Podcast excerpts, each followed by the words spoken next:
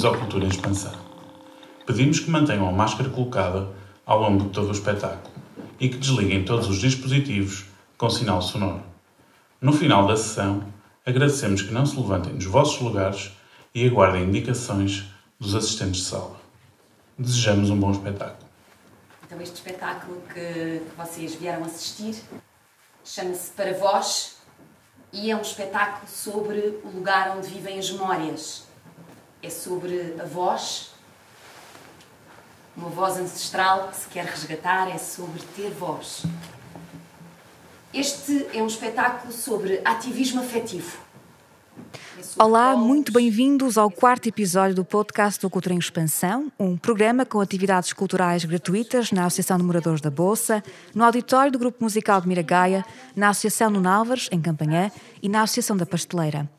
Eu sou a Vanessa Rodrigues e neste episódio prometemos falar de memórias, de um teatro de afetos, de amor, cruzamos vozes ancestrais e do agora e vamos falar ainda sobre a importância de escutar as mulheres das nossas vidas ou que se cruzam no nosso caminho.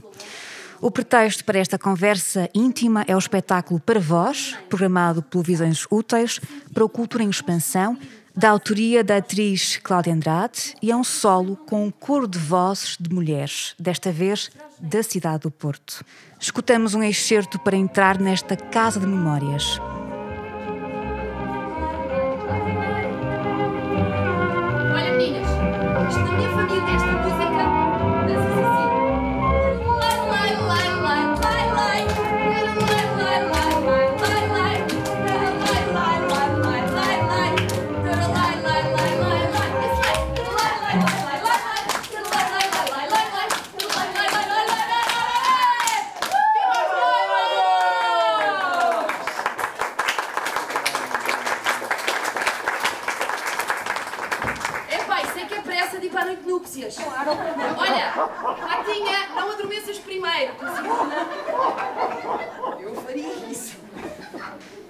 Para Vós é um projeto performativo que estreou em 2018, desenvolvido através de um processo de trabalho documental e biográfico, a partir de onde emerge um espetáculo com uma atriz, Cláudia Andrade, e sete mulheres, sete anciãs.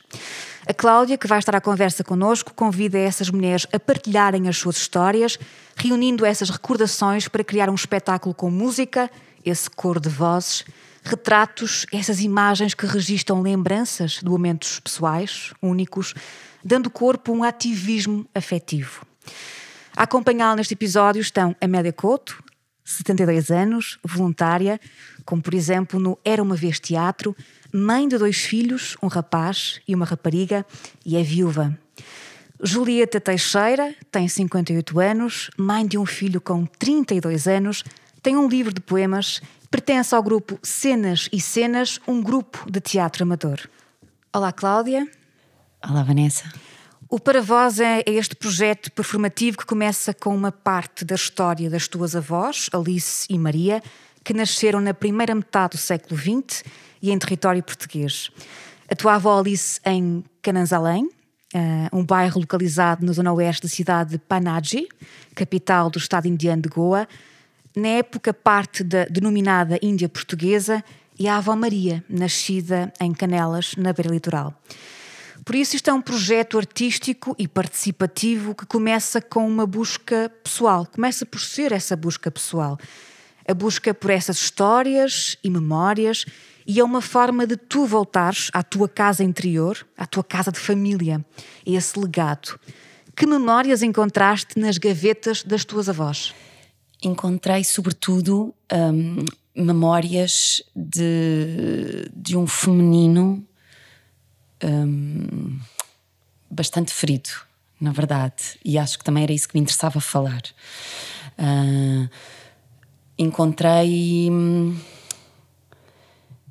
encontrei este retrato de um tempo, não é? E que é um tempo que não é um tempo também tão, tão antigo e tão remoto quanto isso.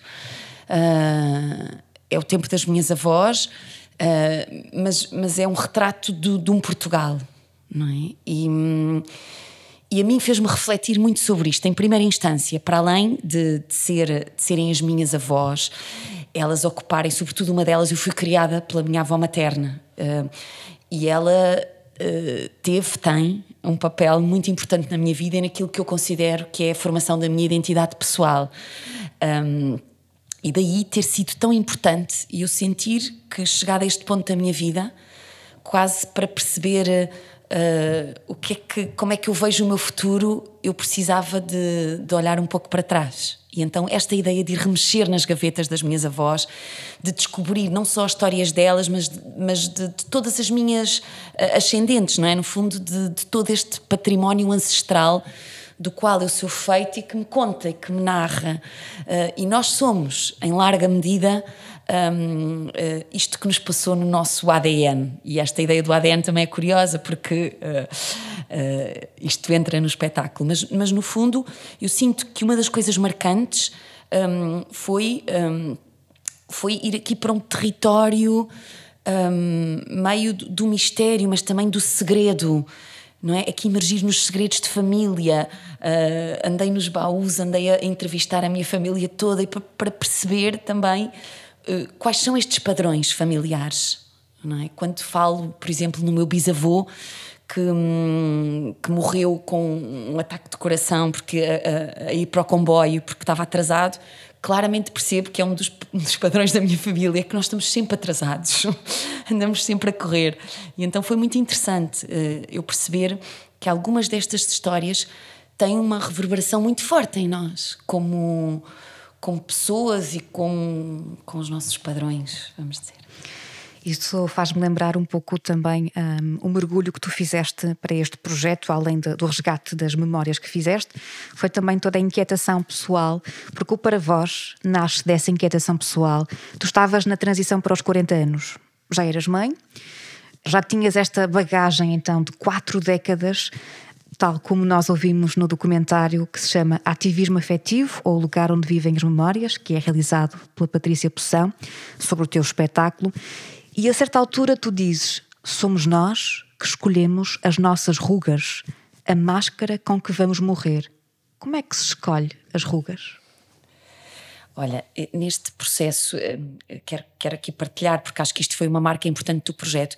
Eu tive quase um ano, mais do que um ano, a trabalhar neste processo. Portanto, um, fizemos várias residências artísticas e nessas residências eu tive a possibilidade de entrevistar e de contactar com muitos, muitos séniores, não é? Vamos dizer, portanto, uh, e de diferentes regiões. E, e acho que foi aí que eu tive quase essa, essa, essa epifania que, que eu senti que, que eu conseguia ver a partir quase da, daquela máscara, que era um, aquilo que eles uh, quase. Uh, sem, grande controle, mas que mas, mas havia quase havia uma máscara, não é? E que tu conseguias perceber pelo menos uma parte uh, dessa da vida ou, um, ou uh, ali algumas marcas daquilo que é a tua história e eu acho uh, e agora também quero aqui só porque a Amélia disse uma coisa muito bonita na, na entrevista na nossa primeira entrevista e que eu, eu sinto isso, eu sinto que há um momento das nossas vidas em que somos nós mesmos que vamos escolher se vamos ou não ficar amargurados. E esta é a primeira decisão central. Eu, nos 40, para mim, eh, eu, eu, eu, eu, sinto, eu digo isto no espetáculo, que hum, começa a minha descida da montanha. Não quer dizer que eu agora vá, de repente, pronto, eh, vou ficar velho, vou, não é num sentido sequer nostálgico, mas é, começa um outro tipo de caminhada. Até aqui foi uma caminhada mais ascendente e até aqui é uma outra. E eu acho que tenho tanto respeito e tanta alegria e tanto carinho, uh, mas então eu sinto, só para esta dizer para estas mais, que para mim foi uma, assim uma, uma consciência que eu tive, que é eu posso efetivamente decidir um, com que energia, pelo menos, é que eu quero levar a minha vida daqui para a frente. E se é muito fácil nós amargurarmos, não é? Quatro décadas já, já tenho muita desilusão, já muita alegria. Eu sou um otimista e sou, sou muito feliz. Pronto, quer dizer, tenho, tenho, sou, sou muito grata, pelo menos. E, mas, mas quatro décadas é uma grande coleção já de vida. A vida pode magoar-nos, mas depois há, há, sempre um momento em que somos nós que fazemos essa escolha. O que é que nós fazemos com tudo isto? Sim, tenho 72 anos, a minha caminhada já é muito grande A vida não tem sido. A vida não é fácil para ninguém. Nós estamos aqui para caminharmos e o caminho tem pedras e depende de nós, em cada etapa da nossa vida, escolher o caminho. Ou avançamos a pedra ou ficamos a pensar na pedra. Portanto, nós é que fazemos, nós é que escolhemos o que é que queremos fazer da vida. Se queremos ir por aquele caminho e, e, aí escolhemos as nossas rugas. As rugas vão para a amargura ou as rugas vão para o sorriso. A gente leva a vida com a criança que está dentro de nós. Eu, por exemplo, a minha vida não foi muito boa, foi muito má, mas eu escolhi sempre alimentar aquela criança que está dentro de mim. As coisas más. Também disse à Cláudia, as coisas más eu não as esqueço, mas guardo-as no meu coração, no, lá numa caixa no fundo, e tento não as lembrar. Pronto, é uma recordação. Elas não saem, mas estão ali guardadas. E eu alimento aquela criança que está dentro do meu peito. Por isso, eu sou muito alegre, sou muito brincalhona, não consigo. Isso ajudou-me muito, muito a ultrapassar os problemas da vida. Portanto, a vida somos nós que a construímos, a vida somos nós que a fazemos. Agora, sim, eu tenho valores, eu tenho responsabilidades e tudo que trago dos meus ancestrais e tudo que eles me ensinaram, eu o que me serve, eu ponho em prática para o dia de hoje. E, e é a partir daí que eu digo que, eu digo a toda a gente, a vida somos nós que a fazemos. Eu também aos 60 anos deixei tudo para trás e comecei uma vida nova. A vida é sempre, até nós partirmos, a vida é sempre uma construção. Um início. É? é um início, sempre estamos sempre, sempre alguma coisa. Aprender, a começar, a seguir e a ir. Aproveitando essa ideia dos filhos e de começar uma vida nova, eu escutei uma história de que a sua filha uma vez lhe disse: Oh mãe, tu não és normal. Sim. O que é que ela queria dizer com isso? Uh, a minha filha diz que eu que não sou normal, porque é assim, as pessoas da minha idade, uh, eu não tenho amigas da minha idade, porque eu não como acabei de dizer, não. Como é que eu vou explicar? Não cultivo aquela coisa de sentar num café, está a fazer um, um crochêzinho, eu sei fazer, sei fazer tudo. Cozinhar, cozinho muito bem, tudo. Como lhe digo, dos ancestrais, eu aproveitei tudo e deram uma educação, eu aprendi e faço. Mas agora, com a minha idade, já não vou viver tanto tempo como vivi até agora. E agora, e como a vida não foi boa, e agora eu tenho uma vida em que já sinto liberdade, idade para fazer tudo o que eu quero, porque a minha idade assim o permite. Já não tenho que trabalhar, já não tenho os filhos para estar a, a ensinar-os o caminho da vida, portanto estou mais liberta. E então as pessoas da minha idade ou estão a fazer crochê, ou estão a falar de vizinho, ou dói as pernas, ou dói as costas, ou dói a cabeça, ou dói o braço. Isso a mim faz muita confusão. E eu costumo dizer, ó oh, filhinha, eu quero é dançar e, e brincar, não quero nada. E diz ela, oh mãe, mas diz, tu não és normal? Por exemplo, não visto roupas escuras, não gosto. Não gosto sou loura, pinto louro, quero pintar de azul, pinto de azul. E diz ela, mãe, não, às vezes fico triste, porque assim, não tenho com quem sair. não és normal. Se fosses normal, tu ia, tinhas amigas e ias. É, na verdade, ela me diz: não és normal, ou seja, tu foges do padrão. De que, do que à partida nós conhecemos, portanto, aproveita a vida, transpõe as suas dificuldades. Julieta, aproveito para perguntar: enquanto a Amélia estava a dizer, eu não tenho amigas da minha idade, a Julieta acenava assim com a cabeça como quem concordava. Então também não tenho. De todo. Quer dizer, pronto, terei algumas e até mais velhas no grupo coral onde canto na igreja. Mas na vida, no meu dia a dia, não tenho. As, as minhas amigas são muito mais novas do que eu. Uh, o grupo de cenas e cenas é composto por uma pessoa mais velha do que eu, o resto é tudo mais novo do que eu. E, e como diz a Amélia, eu, eu sou um bocado assim também. Não quero viver na, a descer, eu quero é subir sempre. É lógico que a gente vai ter um limite de idade que não consegue sempre subir, não é? Mas uh, ficamos aqui no plano, vamos navegando e vamos vivendo isto aqui, o, o, que nos rodeia. Viver mesmo e viver, hoje em dia, é triste no nosso país, que já é velho só por si, porque tem muita gente velha, mas a sociedade assim os levou a serem velhos, ok?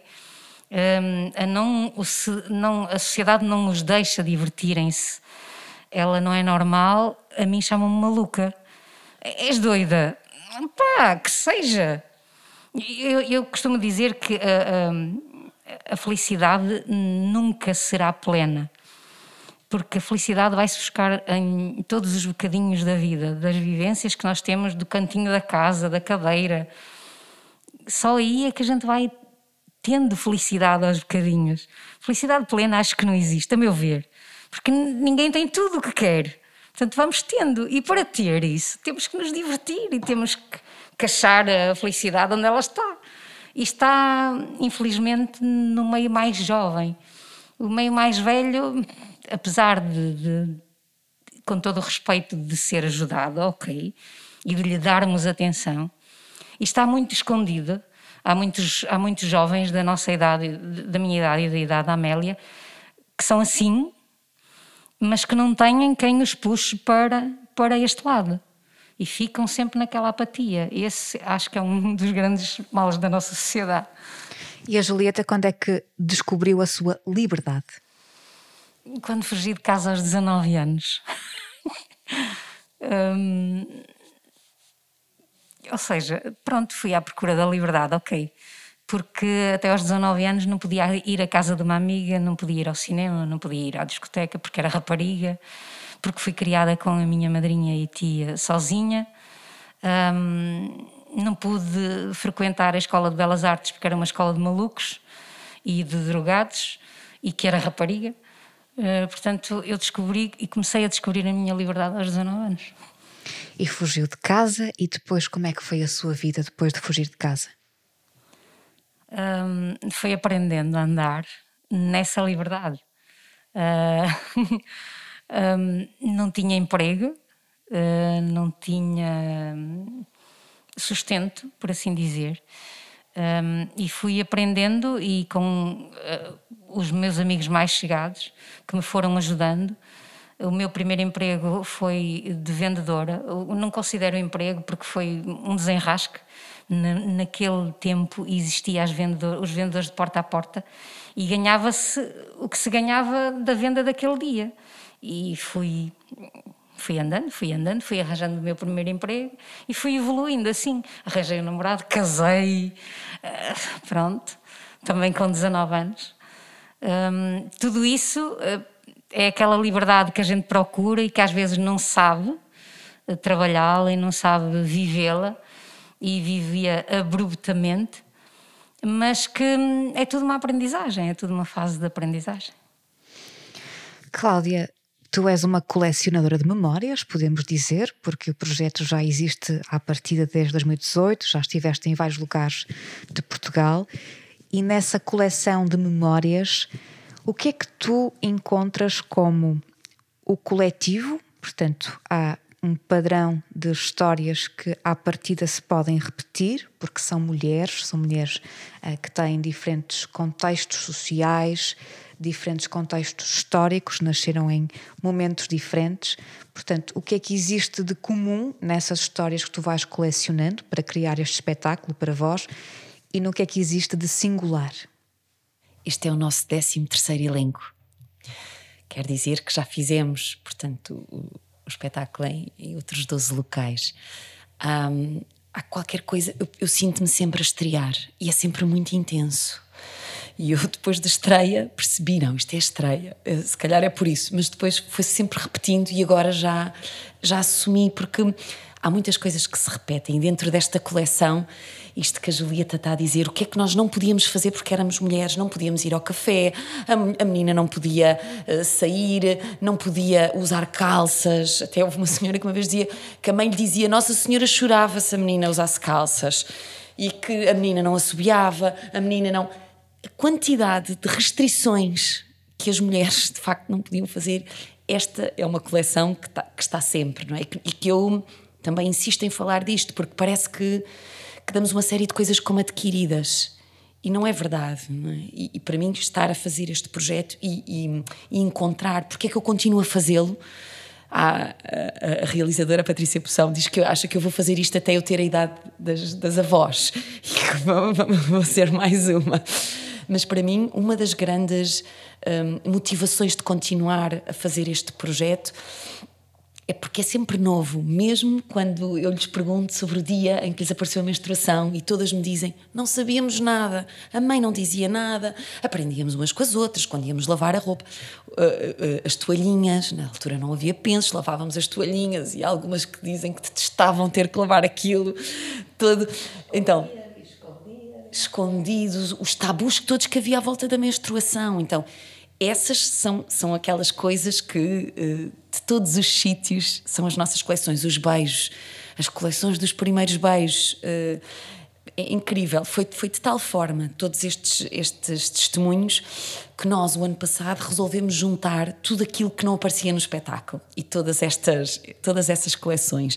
E que fizemos um ensaio aberto com esta comunidade da voz que fomos criando, entretanto, com quase 70 avós, agora com mais estas do Porto, que nós esperemos, portanto, que, seja, que esperemos que elas também queiram entrar nesta nossa família, nesta comunidade.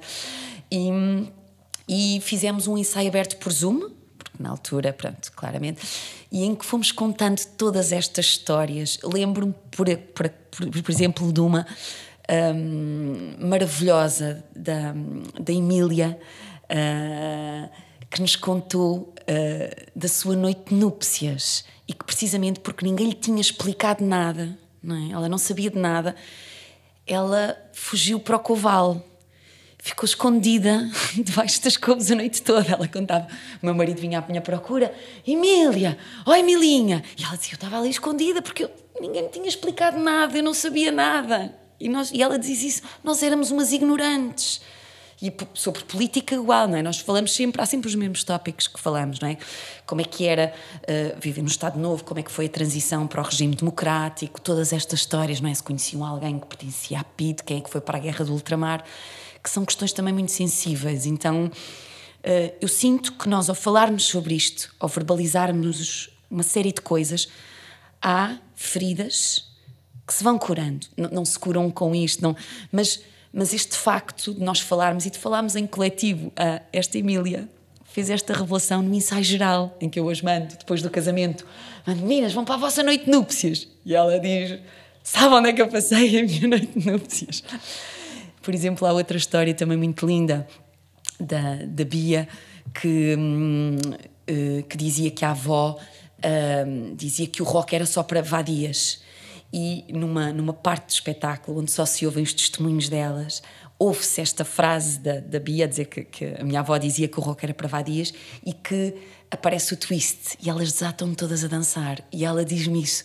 Eu adoro aquela parte em que eu digo aquilo sobre a minha avó e nós desatamos a dançar o twist. Então aquilo é, é quase uma espécie de ajuste de contas com a história, não é? De eu não pude fazer antes, mas agora faço e.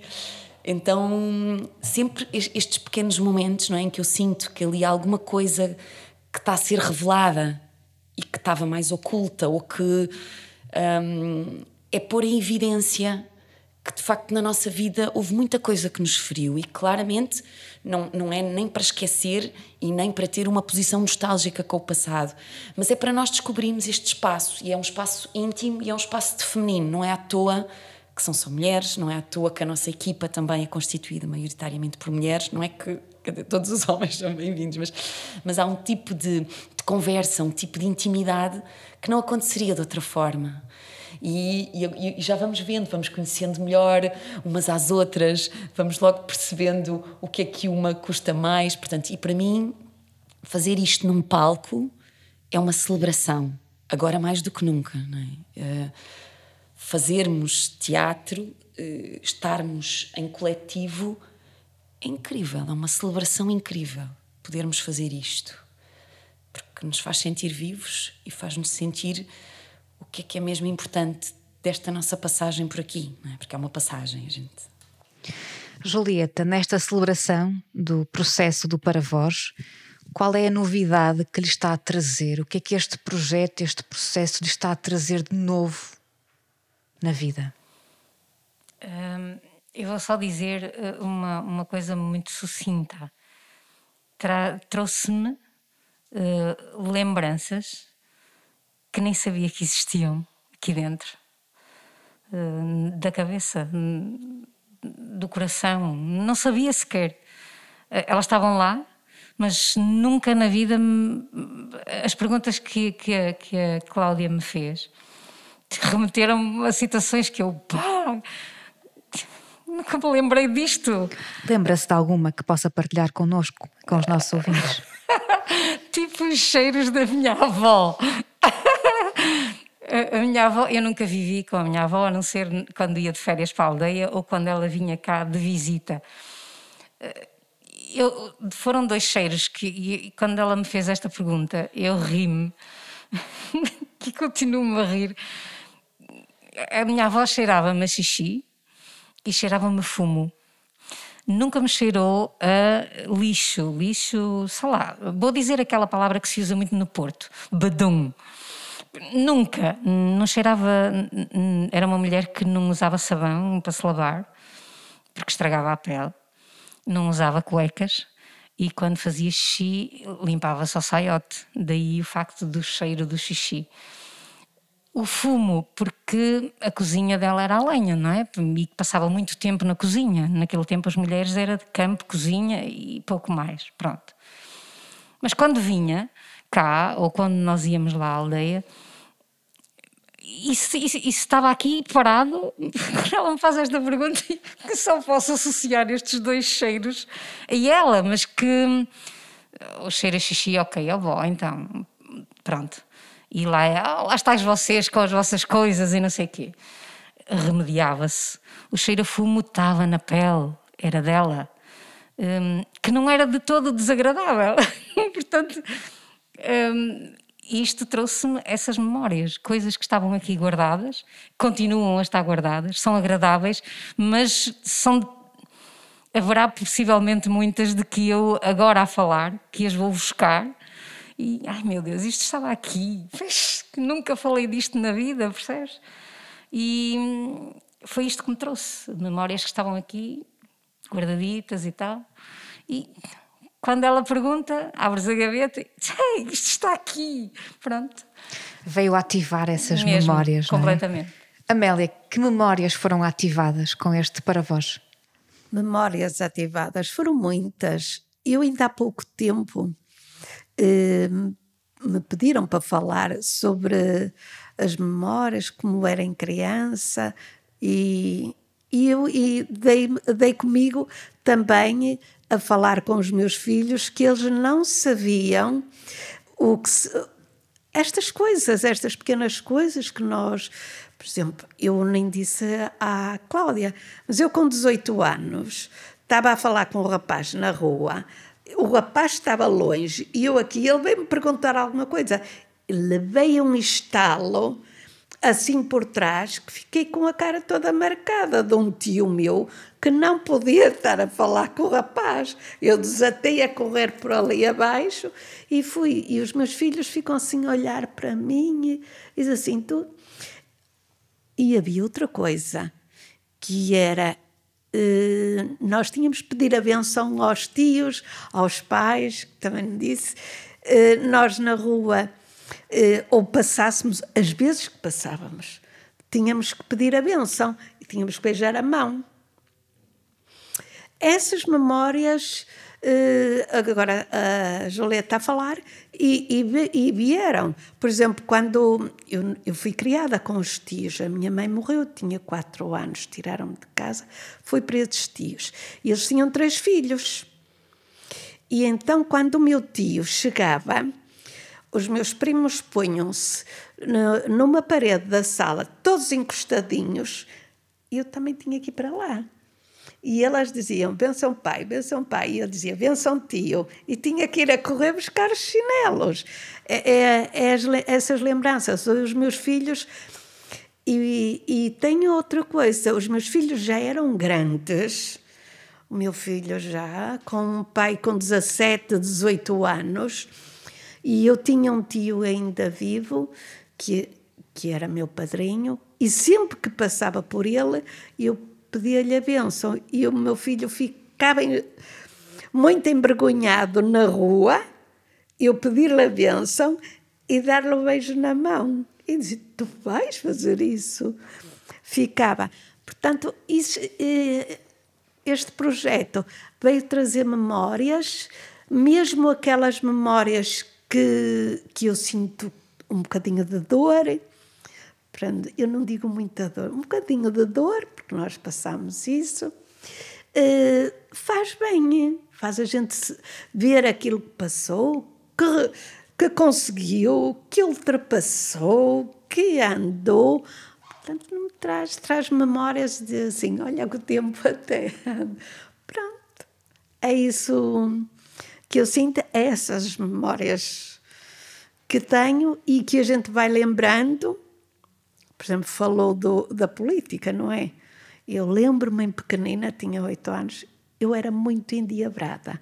Como, como é que, como nunca fui, nunca fui amada, não tive infância, não gostavam, não gostavam de, de mim. Era considerada uma rebelde? Não, não era rebelde. O, a minha mãe era muito pobre o meu pai tinha possibilidades. Ele foi deserdado por uh, gostar da minha mãe, por amar a minha mãe. E, portanto, toda a família nunca gostou, porque eu fui um. Pronto, não devia ter nascido, não é? no pensamento deles, não é? E não gostavam. E antigamente havia uma, uma coisa. Uh, hoje as crianças são retiradas, vão para instituições. Antigamente também havia, havia a roda na rua da Anterquental.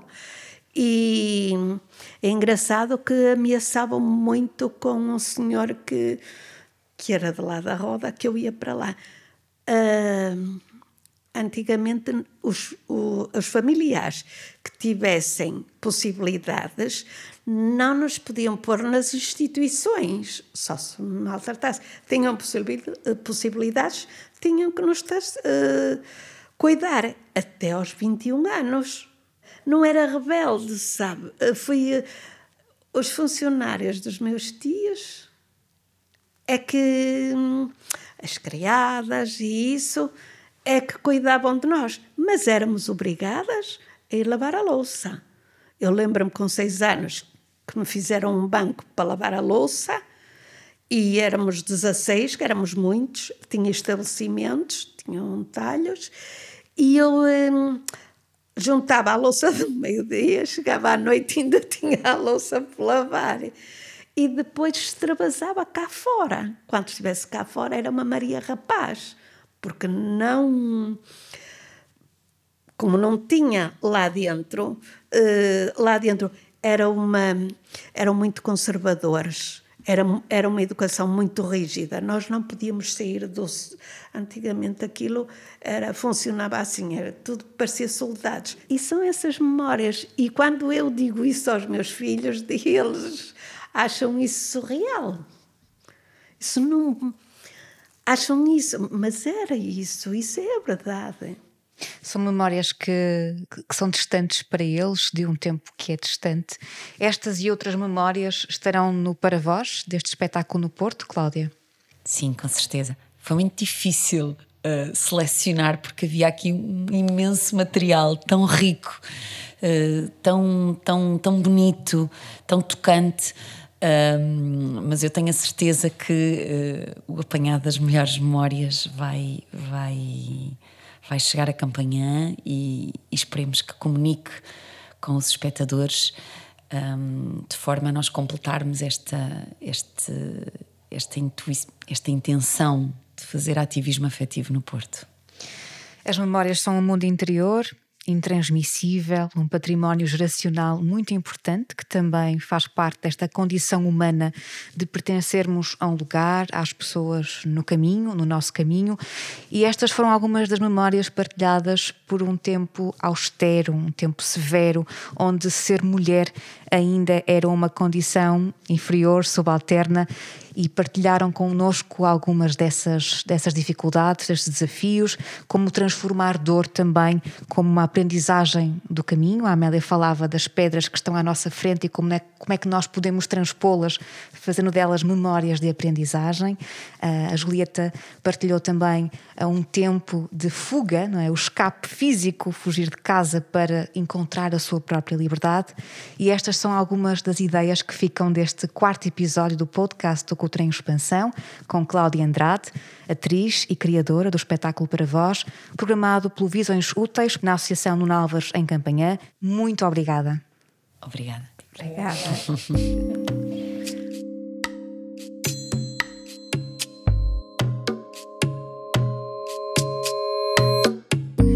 Quanto a nós, encontramos-nos no próximo episódio do podcast O Cultura em Expansão, mas não desligue já, porque na segunda parte vamos deixar-vos com os testemunhos de mais mulheres do elenco deste espetáculo para vós, em campanha no Porto. As histórias que se seguem foram gravadas por Cláudia Andrade, atriz, colecionadora de memórias e de histórias, e as vozes são de Fátima Moura, Maria Isaura, Maria João Cabral, Maria do Selvinha, Rosa Carvalheiro, Julieta Teixeira e Amélia Couto. Fico para ouvir nesta segunda parte estas confidências femininas que são um ajuste de contas com o passado para descobrir lembranças que nem sabiam que existiam.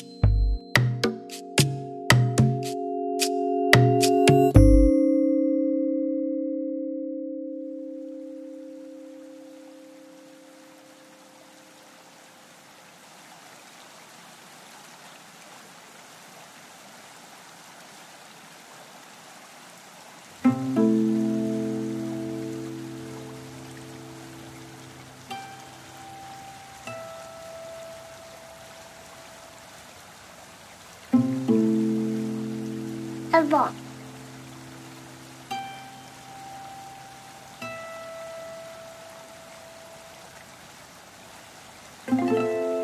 Avó, o que estás a fazer?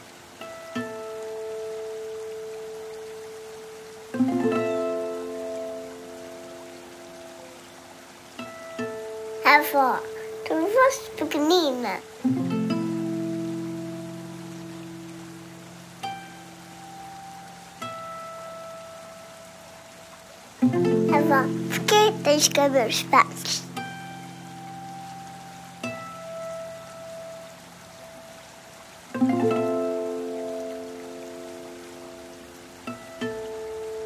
Como é que nascem os bebês? Avó, o, o avô não volta. Avó, como é estar apaixonada?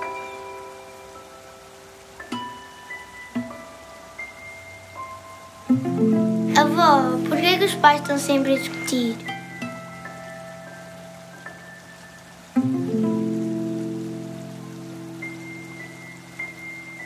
Avó, onde é que guardas os doces?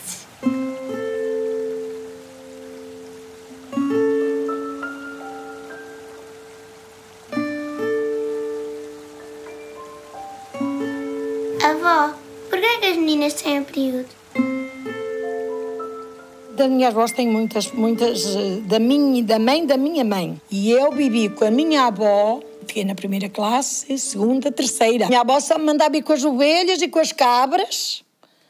E depois aqui é para a escola. Eu trabalhava de costura. E então, eu tinha um quartinho, a minha falecida avó dormia na caminha dela, eu dormia na minha. Ai, filha, se me pudesse mais dar um jeitinho. E lá me levantava, lá lá. Porque ela dormia de dia. E ela de dia até ressonava. E eu dizia, ó beijinho, ó beijinho, ó beijinho. E eu não chamava avó, era mesinha. Parava um bocado, assim, ó beijinho, ó beijinho. Eu estava sempre naquilo. Ela era um bocado resingona. Era, era, se nos visse, a gente ia ao domingo ter, ter com ela, o meu pai dizia, dava. E a gente ia, e ela mandava vir uh, um refresco de groselha, bolachas Maria, e dava-nos. Tenho essa, às vezes, dá-me saudades desse refresco de groselha. Essa avó era pobre, muito pobre, ela fervia água e punha pão com um bocadinho, uma coisinha de nada de açúcar, e era isso que ela nos dava a comer, e a gente comia. E eu gostava daquilo. O cheiro da avó é o cheiro doce, o cheiro da ternura, o cheiro de pão com aquela água. Carne assada, naqueles fogões de lenha. Lembro-me do peixe frito que saía do rio, porque ela era da Vintes. Os pescadores vinham, e nós catreias, que eu fui criada com a minha avó, íamos a correr a ver se apanhávamos algum peixe para comer. Era batatas fritas grossas em azeite, naquelas sertãs negras de ferro. Lembro-me que, que me dava sopas de cavalo cansado, ao pequeno almoço beber um tiquinho de aguardente, bagaço, com açúcar e broa para matar o bicho, dizia ela. A única vez que chegámos a Portugal e fomos ver os avós à Serra da Estrela, passado uma semana, a minha avó, quando soube que o meu pai tinha morrido, deitou-se ao poço e matou-se, e o meu avô por, por pronto, muitos anos de afinidade, portanto eu nunca tive esse contacto específico com os avós. O meu pai foi daqui de Gouveia para Luanda. As minhas memórias a nível de infância, principalmente até aos 9 anos, foi muito boa. Fazíamos construções em cima das árvores, dormíamos ao ar livre, é tudo assim muito natura. Em Angola a minha infância foi muito assim. Eu fui muito Maria Rapaz. Aqueles carrinhos que os rapazes levavam, que eram umas tábuas e punham as sameiras, que eram as caricas que a gente chamava, e fazia de rodinhas, rolamentos. Fazer casinhas, jogar as cordas, jogar a macaca, jogar tudo. Eu era, eu era trepar, eu era Maria, Maria Rapaz. Onde houvesse o perigo, Aí estava eu. Ui, travessa. Gostava de subir às árvores, de jogar a bola. Uh, gostava de jogar à sameira. Portanto, as minhas brincadeiras eram essas, eram uh, sameirinhas, carinho de rolamentos. Dar as florzinhas para pôr na jarrinha. Não havia mais nada naquele tempo. Não havia brinquedos como agora. Olha, íamos para a Santa Combinha, fez o domingo, é, era o que a gente adorava, é pé descalço e com o avental bonito. E a cantar o Espírito, Divino Espírito Santo, aquilo é que era uma canção, acho que ainda não conhecem. É que cheguei eu agora, Senhora Santa Combinha. E agora não se vê nada, nada. Ninguém canta nada, não soube cantar, não soube nada. Aos sábados, aos domingos, havia aqueles alto-falantes né, uhum. né, antigos e eu dançava tango e gosto também de dançar o tango, era naquele tango que se mete a perna. Grandes passos dobros, grandes tangos, balsas também, e havia algum, algumas que, que a gente era mais, mais especialista do, do que noutras. Eu, novita, e a minha irmã, virava-se porque não queria dançar com ninguém. Eu, a Murcona, que a gente tinha muito costume de dizer, Murcona, a ver se comigo, eu ia logo. Antigamente, no meu tempo, era o tango, barbudos.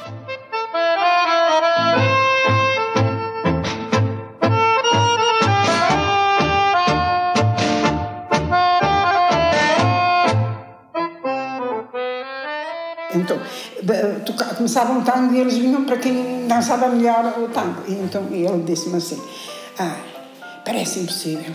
Como a menina Rosinha é basto forte e é tão é péssima pena. A sua prima é tão magrinha e é um carro de bois.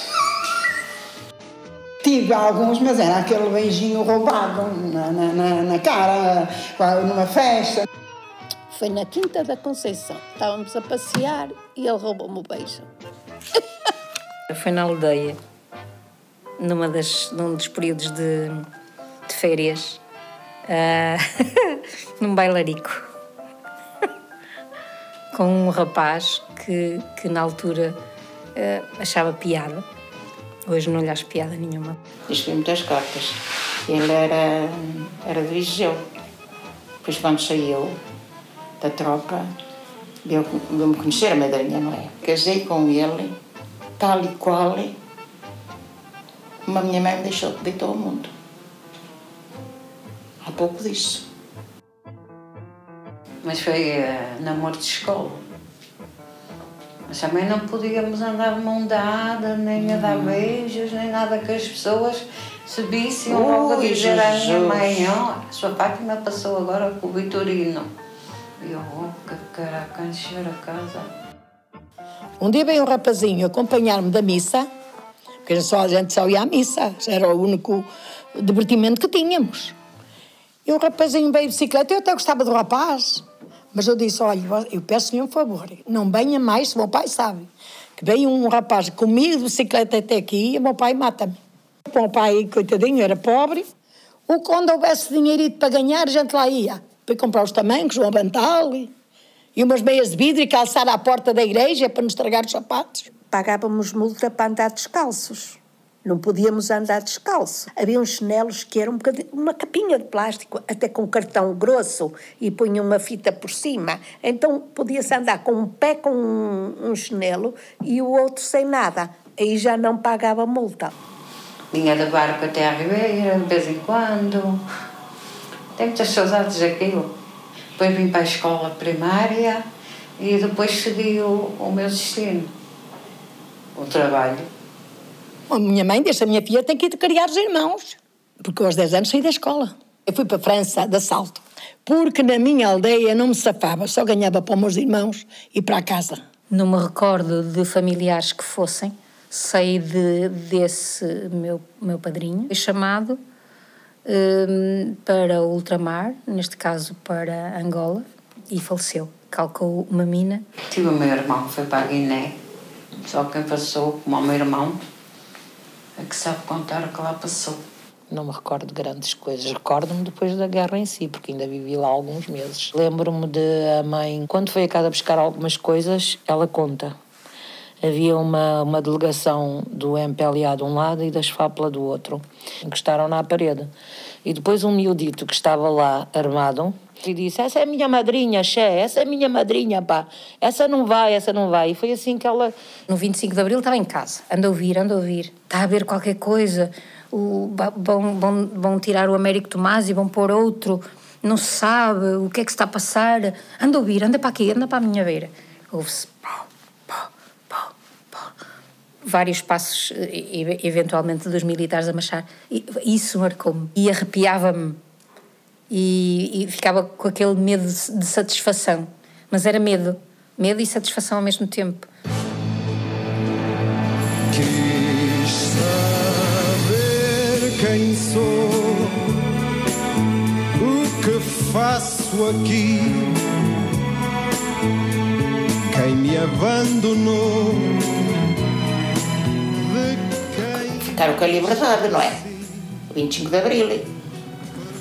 Já podiam falar, já podiam dizer qualquer coisa, não é? Antes disso, não, não podiam dizer nada. Mudou muita coisa. Porque agora já se pode fazer certas coisas que antigamente não se podia fazer.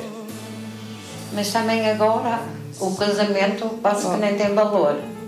É mais divórcios que casamentos. Eu adorei aquela cruz até que ele partisse. Mas nós, antigamente, porque falassem, nem pedíamos o divórcio. Mas acho que antigamente a mulher tinha um papel muito submisso em todos os sentidos e as experiências que eu tenho mesmo com algumas mulheres divorciadas e isso, que passaram as passas de algarves como maridos possessivos.